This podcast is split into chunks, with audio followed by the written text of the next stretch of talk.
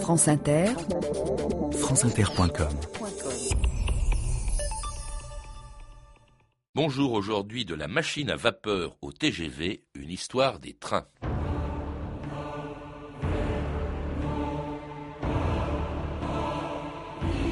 Il faut donner les chemins de fer comme des jouets, mais jamais on n'y transportera un voyageur ni un bagage. Adolphe Thiers, 1836.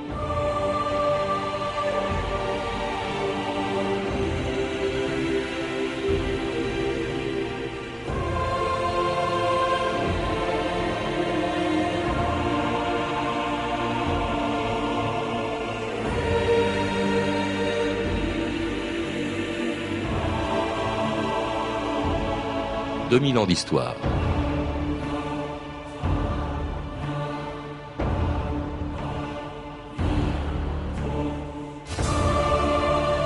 Jamais une invention n'a provoqué autant de scepticisme et de méfiance que le train. Simple jouet sans utilité, comme le disait Adolphe Thiers, les chemins de fer pouvaient même, disait-on, provoquer des maladies et faire tourner le lait des vaches dont la principale distraction, on le sait, est de les regarder passer. On comprend donc la peur qu'ont dû éprouver les paysans anglais le jour où, en 1830, quelque part entre Liverpool et Manchester, ils ont vu passer pour la première fois une étrange machine à vapeur qui roulait, tenez-vous bien, à la vitesse prodigieuse de 50 km heure. Elle était si rapide que son inventeur, George Stephenson, l'avait appelée la roquette, la fusée. C'était le début d'une aventure qui, en 175 ans, a fait rêver des générations de voyageurs qui peuvent aujourd'hui rouler dans des machines dix fois plus rapides que celles de Stephenson. France Inter, Patrice Bertin, le 18 mai 1990. Entre Courtalin et Tours, ce matin, le TGV Atlantique a de nouveau battu son record du monde de vitesse à 515 km heure 300. Première évidence, un train à ce train-là, ça fait un bruit d'avion.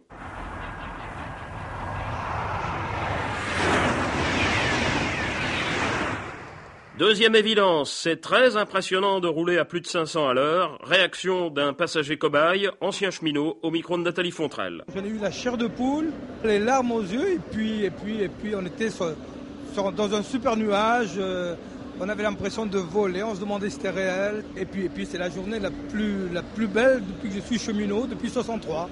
La plus belle journée de ma vie. André Papazian, bonjour. Patrice Gélinet, bonjour. C'était le record du monde de vitesse sur rail en 1990, 515 km heure. Je crois que c'est un record qui n'a jamais été dépassé depuis. Vous le rappelez dans un beau livre des éditions Ouest France, La fabuleuse aventure des trains, une aventure euh, qui commençait, je crois, il y a 201 ans, en 1804, avec un Anglais dont tout le monde a oublié le nom et qui s'appelait Richard Trevithick. C'est lui qui a inventé la première locomotive. Effectivement, euh, le chemin de fer est né grâce à la volonté d'un homme, Richard Trevithick, qui va développer la toute première locomotive, celle que l'on peut considérer comme étant la toute première locomotive, il va adapter la traction par la vapeur, il va travailler sur l'adhérence et il va mettre au point ce premier engin qui est véritablement va entrer dans, dans l'histoire des chemins de fer. Oui, parce que c'est le mariage entre deux inventions très antérieures. Hein, Tout à la, fait. La machine à vapeur. Alors il y a Cugnot, il y a Watt, il y a des gens qui avant de Trévité qui avaient découvert Papin, oui. Voilà. Et puis alors le, le, rail qui existait déjà depuis 200 ans. Je crois que les premiers rails qui servaient à transporter du, du, du minerai du dans minerai, les mines tout à fait, des rails de étaient bois. en bois. Étaient tout à fait en bois, oui. Mmh. Là, on va utiliser euh, des rails métalliques beaucoup plus tard, lorsqu'on va se rendre compte que le problème d'adhérence est un problème majeur pour le développement des chemins de fer. Oui. Alors Trévitic donc euh, construit un prototype qui va faire rouler en public en 1804 sur 15 km euh, dans le pays de Galles. L'engin, je crois, pesait 5 tonnes.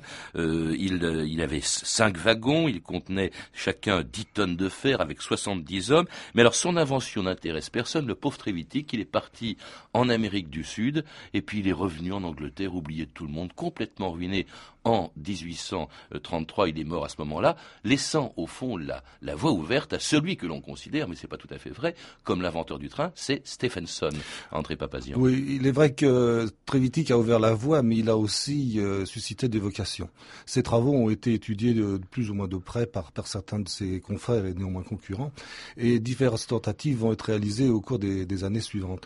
Lui, lorsqu'il va revenir dans son pays, euh, le chemin de fer n'est pas encore totalement euh, euh, sorti de, de, son problème d'invention même si les Stephenson ont réalisé un très très grand progrès, il faut passer à la vitesse supérieure et pouvoir euh, transporter plus, toujours plus vite et toujours plus loin. Euh, se pose le problème des financements, se pose le problème des acquisitions de terrain. En fait, et puis des résistances. Et des il y a des gens qui se disent mais mon Dieu quelle horreur, ça va être abominable, c'est la fin du monde. En général, chaque progrès est, est assorti toujours de, de, scepticisme. Là, le chemin de fer est accueilli par un, par un concert de, de scepticisme grandiose. On va même jusqu'à préconiser des maladies euh, phénoménales pour les voyageurs.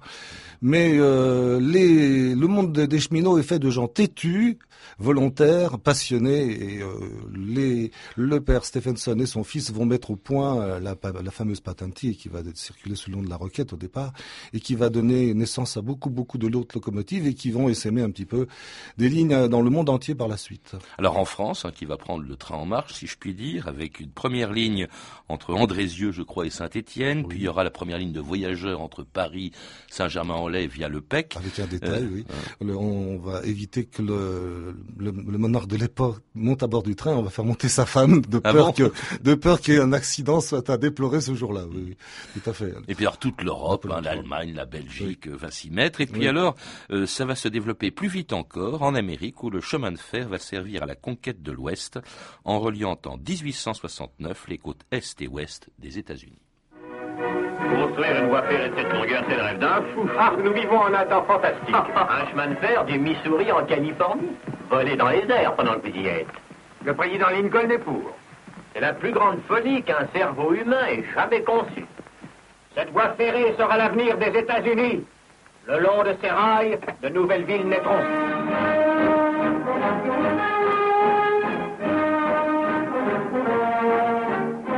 Mesdames et messieurs, le dernier rail qui termine le plus grand effort ferroviaire du monde entier vient d'être posé.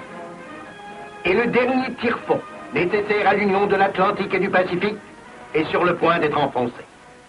Puisse Dieu confirmer l'union de notre pays. De même que ce chemin de fer unit les deux grands océans du monde.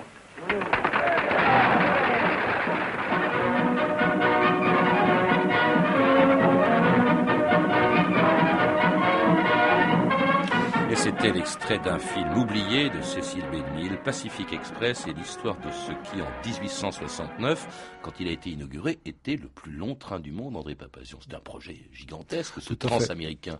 Tout à fait. Le, aux États-Unis, ils s'est aperçu que le chemin de fer est un moyen de développement, mais, mais aussi un moyen de faire transporter des troupes et de transporter du matériel. Ah bon C'était ouais. la guerre contre les Indiens non, mais euh, c'est un un moyen de, de de contrôler beaucoup mieux certaines régions encore pas totalement euh, acquises. Et puis c'est un moyen rapide, c'est un moyen euh, facile pour emmener beaucoup beaucoup de choses, y compris des militaires. Donc euh, la guerre de sécession est à l'origine de cette formidable aventure, mais les chemins de fer sont nés aux États-Unis pour mieux desservir le pays, pour le mieux l'irriguer, pour lui apporter plus de denrées. C'est d'ailleurs ce qui va permettre au réseau américain l'un des plus grands, des plus vastes. Un tiers du réseau ferroviaire mondial était aux États-Unis. Il faut rappeler qu'à l'époque, le canal de Panama n'était pas inauguré, non. et donc quand le transport d'est, de, de, de, la côte est à la côte ouest se faisait par bateau en passant par voilà, le Cap Horn. Voilà. Hein, C'était quand même quelque effectivement, chose. Euh, il faut, ouais. il faut, il faut donc le train a permis de couper. Le chemin de fer est à l'origine une invention destinée au transport des marchandises. Ça, c'est une euh, fonction première du chemin de fer. Donc, il était, il est important de dire que lorsque les, les chemins de fer se sont développés aux États-Unis, il était avant tout destiné à, à, promouvoir euh, tout ce qui était économique et tout ce qui était au niveau euh, donc social. Oui, d'ailleurs, il est parallèle, comme d'ailleurs le sera le transsibérien euh, ouais, un peu Russie, plus tard, à travers toute tard. la Russie, beaucoup plus long encore. Mais au fond, il est contemporain de la révolution industrielle. On peut même dire qu'il l'a provoqué quand on sait à quel point le chemin de fer, comme son nom l'indique, a euh, consommé d'acier, qui était avec le textile une des deux grandes industries du XIXe siècle, à quel point il consommait de charbon, c'était vraiment le point de départ. Il est associé à la révolution industrielle, André Papazia. Donc vous revenez effectivement à ce que je disais tout à l'heure. Le chemin de oui. fer est avant tout un moyen économique, est un moyen de transporter le plus possible de marchandises. Il va participer, il va en, engendrer cette, cette formidable essor économique et il va participer à cette révolution industrielle. Il va donner naissance à des dizaines et des dizaines, même des centaines de firmes dans le monde entier qui vont em employer de plus en plus de monde. Il va y avoir un véritable mouvement en bourse. Je rappelle que la plupart des entreprises ferroviaires seront évidemment cotées en bourse. C'était privé hein, au début. La, la quasi-totalité des entreprises étaient privées. Euh, on y trouve euh, des actionnaires fort célèbres. Euh, on y trouve des gens qui ont cru dès le départ au développement des chemins de fer dans le monde et qui gagneront beaucoup, beaucoup d'argent. Hein. Alors ce chemin de fer, en fait, depuis le premier, depuis celui de Trévitic, eh ben, c'est d'abord essentiellement et presque uniquement une machine à vapeur, des locomotives à vapeur, qui faisaient l'orgueil des cheminots, qui, comme Jean Gabin, dans La bête humaine de Renoir, faisait visiter sa machine à sa petite amie, jouée par Simone Simon. Voilà. C'est drôle ce nom que vous lui donnez, la liso. Ah, bah quand on aime quelqu'un, on n'a pas idée de l'appeler avec un numéro, hein? Je peux monter? Vous allez vous salir Ah. Attendez. Faites attention, hein, parce que vous savez, ici, c'est plein d'huile et de charbon. Ah, c'est chaud. Ah, bah dites donc, elle en mange du charbon.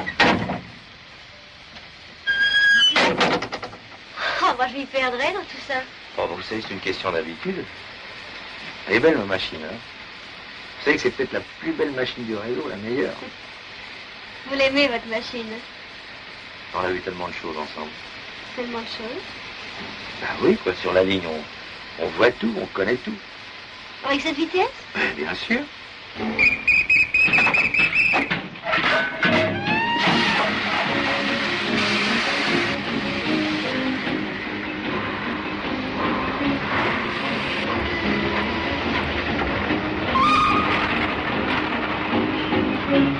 Quand j'éprouve subitement l'envie de changer d'air, je n'hésite pas un moment, je prends le chemin de fer. Les avions, les 100 chevaux, ça ne me fait pas peur. Mais je pense que rien ne vaut la machine à vapeur. Je trouve épatant de rouler sur des rails, tout en dégustant du saucisson à l'ail. Quand je suis dans le train, ça roule, ça roule, ça roule. Je mets les pieds sur les coussins, tout comme font les rupins. Je m'en vais au hasard, ça roule, ça roule, ça roule. Une fois qu'on a pris le départ, on arrive bien quelque part. Puis, quand je veux me distraire, je vais faire un tour au water. Je regarde le décor, ça roule, ça roule, ça roule. Et je me figure alors que je roule sur l'or. Et c'était Ça roule, chanté par Dranem dans les années 30, à une époque où le chemin de fer n'était pas seulement un, un, moyen de transport, André Papazian, c'était aussi un peu une machine à rêve. Tout à fait. Parallèlement donc à ces développements économiques, le chemin de fer va découvrir euh, le transport des voyageurs. Et un certain Nigel Makers, un jeune Belge qui était parti aux États-Unis, oublié un chagrin d'amour, a découvert qu'on pouvait faire euh, transporter les voyageurs de manière beaucoup plus confortable.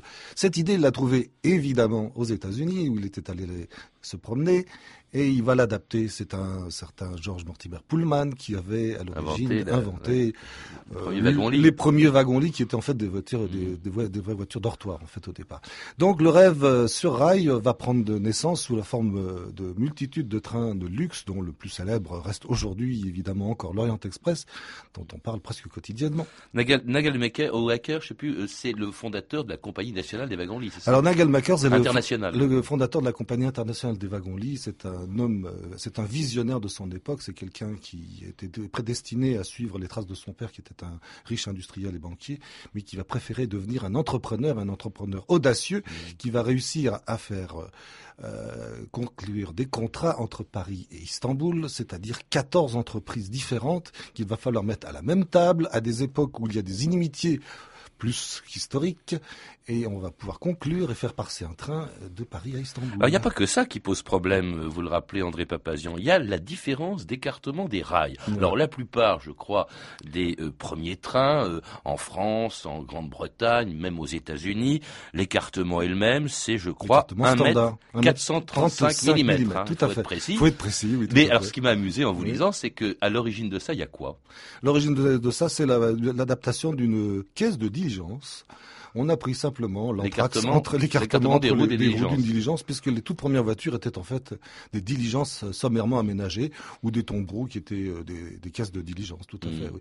Donc on va se focaliser sur l'écartement dit standard, mais par la suite, pour des questions très souvent militaires, certains pays euh, qui ont des voisins un peu turbulents vont, vont utiliser d'écartements autres, ce qui sera le cas plus de grand, la Russie, hein. beaucoup plus grand, ouais. euh, 1m524 pour les Russes, 1m626 pour les Espagnols, encore plus large, mais il va y avoir des écartements beaucoup plus faibles, comme l'écartement métrique ou l'écartement dit bosniaque de 760 mm, qui sont beaucoup plus faciles à ingérer dans des, insérer dans des régions montagneuses ou difficiles d'accès. J'ai même vu euh, plus petit encore, André Papazian, dans votre livre, où vraiment, il n'y a pas un boulon qui manque, pas un tire-fond qui manque, 0,38 euh, cm, je crois. Tout à fait. Euh, Ce sont des chemins de fer de parc. le chemin de fer du Lilliputbahn à, à, Vienne, oui, capitale autrichienne, avec des, de véritables locomotives à vapeur qui sont d'authentiques machines construites par des, constructeurs professionnels et qui acheminent dans, dans le fameux parc du Prater, rendu célèbre par un film, je crois, qui s'appelle Le Troisième Homme, mm. où on voit ce petit train emmenant ses touristes et qui existe toujours aujourd'hui. Oui, parce qu'il y a différentes sortes de trains. On parle essentiellement des grandes lignes, des rapides, mais il y a aussi, vous les incluez dedans forcément, les trains souterrains que sont les métros, par exemple. Il y a évidemment les métros qui sont considérés comme des véritables chemins de fer, qui, ont, qui suivent les mêmes polices que l'ensemble des chemins de fer, mmh. et qui ont permis euh, de développer beaucoup, beaucoup de métropoles, euh, tant en Europe que dans le monde entier. Alors les écartements n'ont pas changé, en revanche, les moyens de locomotion ont changé, et la vapeur a progressivement disparu au profit du diesel et surtout de l'électricité, qui va permettre en 1954 à une machine française de battre un nouveau record du monde de vitesse. Le record de vitesse sur rail n'avait pas bougé depuis 1903, date à laquelle une automotrice allemande avait roulé à 210 km h Trois techniciens de la SNCF viennent de bouleverser cet état de choses en portant successivement le score à 222, 230 et 243 km h à bord d'une locomotive CC 7121. Pour la première fois, un train parcourait 1 km en 16 secondes. Performance d'autant plus remarquable que la locomotrice est une machine de série, semblable à celles qui sont en service sur la ligne Paris-Lyon. Un bel exploit à l'actif de la technique française. Ah, la CC, la BB, hein, voilà encore des lettres dont des millions de Français se souviennent. Euh, c'est peut-être moins poétique que la lison de Jean Gabin. Mais c'est vrai, ça veut dire quoi, la BB, la CC, qui étaient vraiment les locomotives les plus connues des années 50 En fait, c'est une expression technique. Cela correspond au bogie moteur et au nombre de d'essieux moteurs qui sont placés sur un bogie.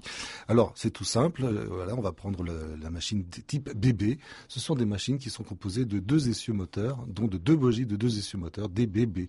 Les CC, c'est trois essieux moteurs, donc des CC. Mmh. Alors, il y a eu des machines avec des, D, donc quatre essieux moteurs, des 1D1, des 2CC2. Enfin, c'est une terminologie assez, assez barbare, je dois reconnaître. Alors, ce sont des machines électriques euh, qui apparaissent bien avant la BB et la CC, hein, l'électricité, la traction électrique, ça se ça, apparaît au en fait, euh, siècle. en fait, euh, l'attraction électrique euh, ne, date pas des années 50. On a pu remarquer l'apparition des premières locomotives électriques dès le début du XXe siècle.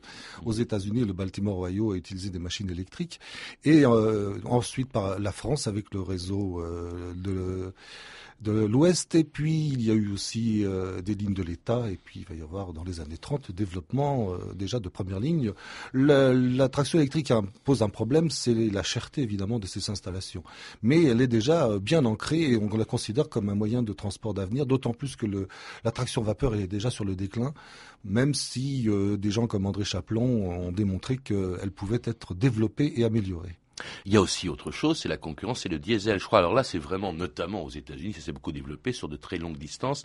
Il est plus avantageux peut-être que le charbon et que l'électricité, non?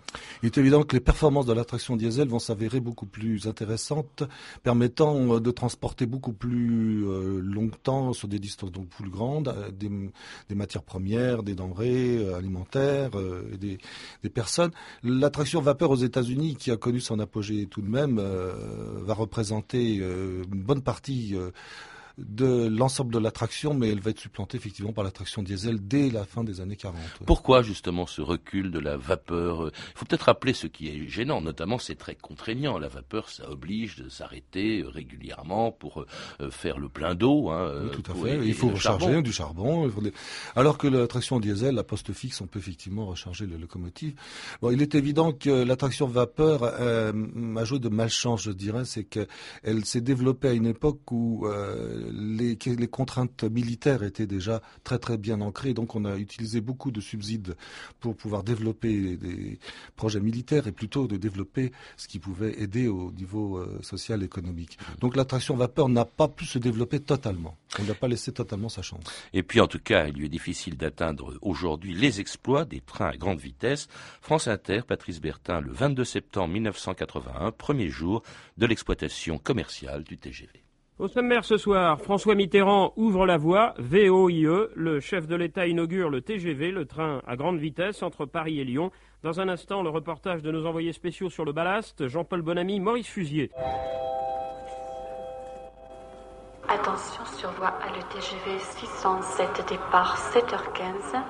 Veuillez monter en voiture et ne pas gêner la fermeture automatique des portes, s'il vous plaît. Je veux savoir ce que vous pensez du TGV. Euh, formidable, très bien.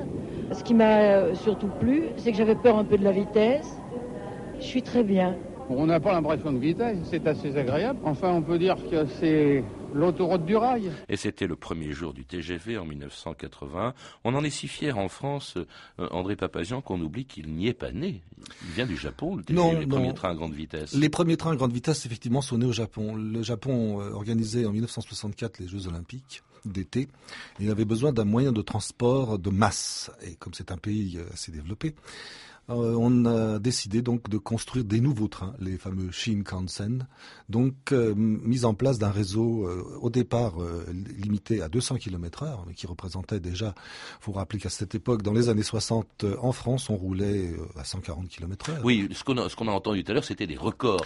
Oui. Et entre le record, par exemple, celui du TGV, qui était de 515 km/h, et la vitesse moyenne commerciale, évidemment, il y a une différence. Il faut rappeler tout simplement que si les trains étaient lents, c'est que les lignes avaient été construites à une époque on n'avait pas du tout, du tout envisagé qu'un jour, les chemins de fer pourraient dépasser des vitesses beaucoup plus grandes.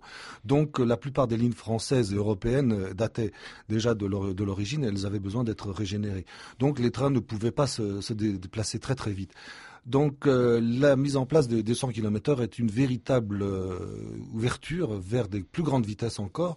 Les Japonais vont s'y atteler, mais en France, en Allemagne, et par la suite les Anglais vont venir aussi euh, jouer un petit peu dans cette cour qui va donner naissance à beaucoup plus tard à la très très grande vitesse. Les Anglais avec, du, retard, c'est assez curieux d'ailleurs de penser que le pays où est né le train, les États-Unis où il s'est développé de manière considérable, dans le domaine de la grande vitesse, ont pris pas mal de retard, André Papazian.